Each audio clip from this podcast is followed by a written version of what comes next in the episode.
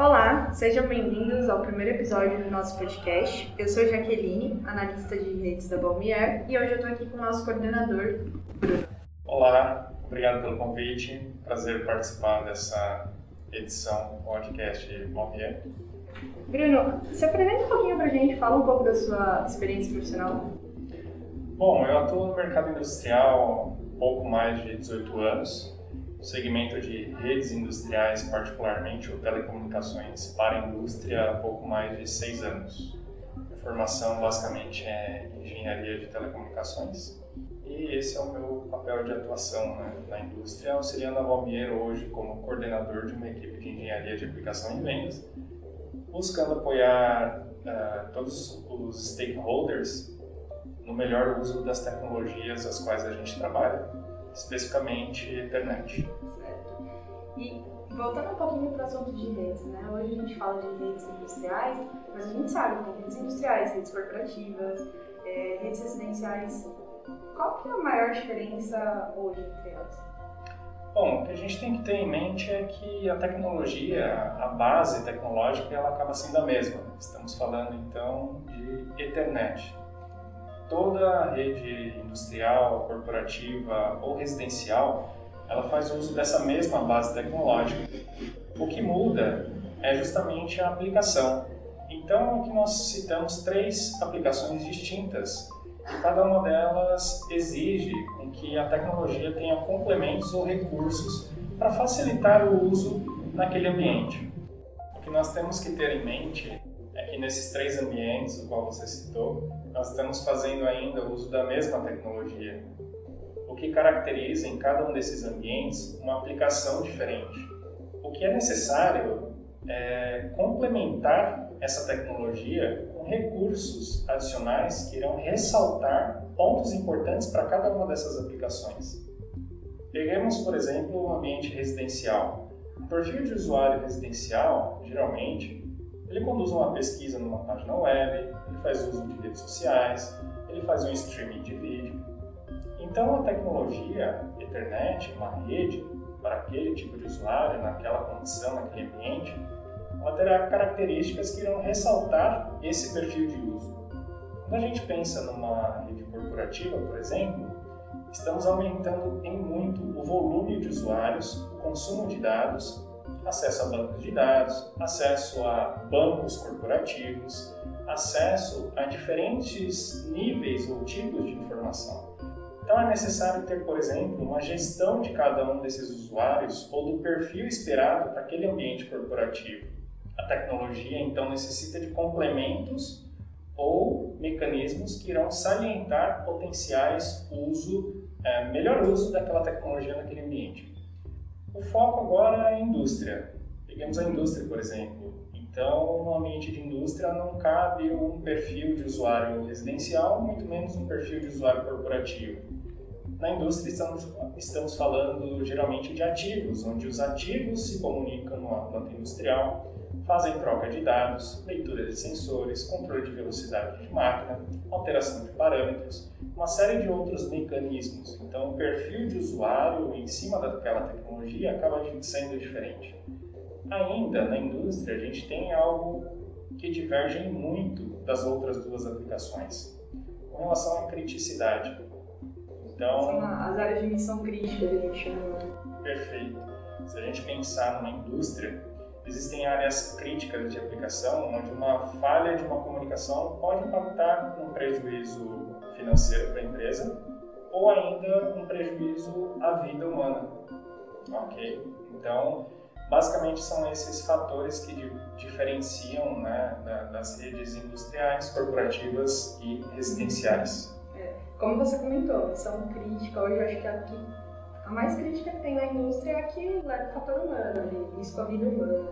E pensando nisso, por que, que tem essa necessidade de ser uma rede industrial, de ser equipamentos voltados para isso? Antes das redes industriais, como a gente conhece, utilizando a base Ethernet, que é a tecnologia mais atual que a gente trabalha, né, até com indústria 4.0 IoT, uh, se a gente pensar no, na, nos outros perfis de redes, as redes as seriais, por exemplo, né, elas trouxeram uma disruptura tecnológica para a época muito importante, que possibilitou a criação de uh, mecanismos de comunicação ou troca de informações ou integração de novas tecnologias no ambiente industrial. Uh, cada uma dessas tecnologias elas possuem seus méritos, porém em períodos diferentes. Hoje a gente está migrando para um cenário de mundo conectado, de indústria conectada. E com aquelas redes não é possível ter o que a gente tem hoje, justamente por conta das limitações dos canais de comunicação, a forma como a gente trafega os dados e trata esses dados, a interferência que a gente gera no ambiente em cima desses canais de comunicação. Então, a evolução tecnológica ela é contínua, sempre buscando aprimorar os canais de comunicação, aumentando a capacidade de tráfego de dados. Hoje é o ambiente que a gente vive com a rede Ethernet. E quando a gente fala em rede industrial para a missão crítica, a tecnologia Ethernet, é, olhando para essa aplicação de indústria, ela possui diversos mecanismos que possibilita garantir que uma aplicação industrial ela tenha uma altíssima disponibilidade, que é o mais crítico para aplicações de missão crítica. Então, quando a gente fala altíssima disponibilidade, quer dizer que em um evento de falha simples, ou mesmo falha dupla ou falhas múltiplas, eu tenho alternativas a garantir o funcionamento daquela aplicação. Se eu consigo garantir funcionamento daquela aplicação, eu reduzo o risco de uma perda econômica ou financeira para a empresa por alguma característica de processo, ou ainda eu evito que eu tenha a exposição da vida humana em um cenário de ambiente industrial que pode gerar uma explosão, um vazamento, né, uma caldeira é, superando aí os valores de pressão, por exemplo. Né? Então, a, a utilização da tecnologia é, focado e dimensionado e, e amparado com os mecanismos para uma aplicação industrial, ela é fundamental.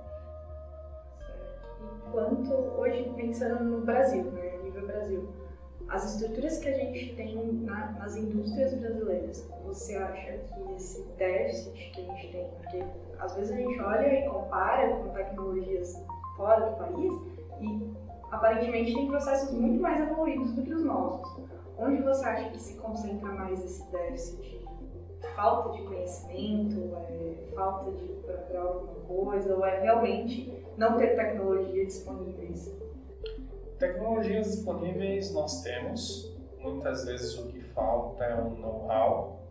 Então, empresas grandes, naturalmente, elas terão os melhores profissionais, o melhor investimento, melhor maquinário, melhor equipamento, as melhores práticas.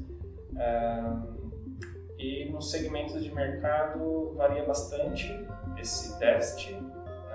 Então, se a gente pensar na indústria de na indústria alimentícia, bebidas, papel celulose, energia, todos esses mercados possuem sim os grandes potenciais que fazem um bom uso da tecnologia, melhor das suas boas práticas e conseguem extrair uh, a, a, a maior uma maior eficiência, inclusive uh, com impacto financeiro. E existem as empresas médias, pequenas, que estão correndo ainda nessa jornada de integração tecnológica. Não digo nem que elas consigam já absorver a indústria 4.0 ou a IoT, mas elas estão buscando integrar suas soluções, suas tecnologias nesse, nesse conceito ainda de rede industrial. É, o déficit ele existe, então a gente nós observamos uh, muitas vezes indústrias menores tendo problemas de comunicação, coisas que uh, se tem por garantido em outras frentes de indústria, né? Talvez por falta de conhecimento especializado ou ainda por restrições quanto a investimentos. Mas a importância de se ter uma infraestrutura sólida e resiliente é que você ganha vantagem competitiva. enquanto você tem um problema de rede industrial que gera uma indisponibilidade, ou seja, você para de produzir por conta de, um, de uma falha de infraestrutura, por ela não ser resiliente, o teu competidor ele está produzindo a todo vapor com disponibilidade do processo. Ele não interrompeu o processo por uma falha de infraestrutura. Então ele consegue fazer o melhor uso do maquinário, consegue justificar o retorno de investimento em cima daquele maquinário e não tem ociosidade no processo fabril, por exemplo. Né? Aqui estou dando um exemplo de fábricas, mas isso se estende para todas as cadeias de indústria, inclusive energética. Tá? As matrizes energéticas que nós temos no nosso país, que são... Não são poucas, não né? Não são poucas. é. é. Então, a gente já entendeu um pouquinho que temos muito a melhorar aí no mercado brasileiro. Não só em pequenas, como médias e grandes indústrias. Qual seria, agora para a gente fechar esse tópico aqui, qual seria os seus, uma, uma rede bem estruturada, é formada pelo quê? Tem um manual de boas práticas, tem alguma regra? Quais são as recomendações que você deixa para quem está ouvindo a gente? Excelente. Essa pergunta, a resposta dela não é tão trivial quanto se pensa, porque quando olhamos inclusive para o mercado global, nos deparamos com uma infinidade de marcas, de vendors diferentes, né? E cada um desses vendors, eles adotam a mesma base tecnológica para se trabalhar. Se formos na raiz da tecnologia, por isso a importância de entender conceitos e teorias, é que dominando esses conceitos e teorias, quaisquer adoções de vendors ou marcas, etc., que se façam, é possível entender o funcionamento uh, dos produtos. Então, diferente de fabricante, uh, existem alguns guias ou livros ou literaturas onde se é possível adquirir esse conhecimento, ou mesmo com treinamentos de marcas específicas, é, tanto marcas industriais quanto não industriais, como a base tecnológica é a mesma, conceitualmente você entende o comportamento das redes e o ponto-chave para a indústria, em aplicações industriais de missão crítica, é você entender o que é primordial para aquela aplicação. Como eu falei no início, um usuário, uma rede residencial, ele vai priorizar o quê? Um streaming de vídeo, né? ouvir música em um aplicativo, redes sociais, enquanto que a indústria ela vai priorizar a disponibilidade do processo. Então, para você ter uma rede bem feita e bem estruturada, é importante, primeiro, você entender a natureza da tua aplicação. Qual o objetivo fim da tua indústria? Qual o objetivo fim do teu parque industrial ou o que essa infraestrutura precisa propiciar para a tua operação? Então, entendido isso, a gente consegue começar a trabalhar com a adição dessas tecnologias e o respaldo por mecanismos de resiliência. Então, se passa a considerar, por exemplo, se eu preciso de dois canais de comunicação em vez de um só, se eu preciso de equipamentos que tenham redundância em hardware ou não, o que é crítico para minha operação, o que eu preciso garantir que esteja em funcionamento. Uma vez que é entendido isso, toda a parte de estruturação ela fica muito mais fácil e fluida. Então, o projeto se tem uma condução mais uh, clara né, de qual o propósito daquela infraestrutura. Perfeito. Acho que é isso. Obrigada pelos esclarecimentos e pela disponibilidade. Eu que agradeço pelo convite. Prazer próximos participar. eventos estamos aí. Conte conosco. Obrigada.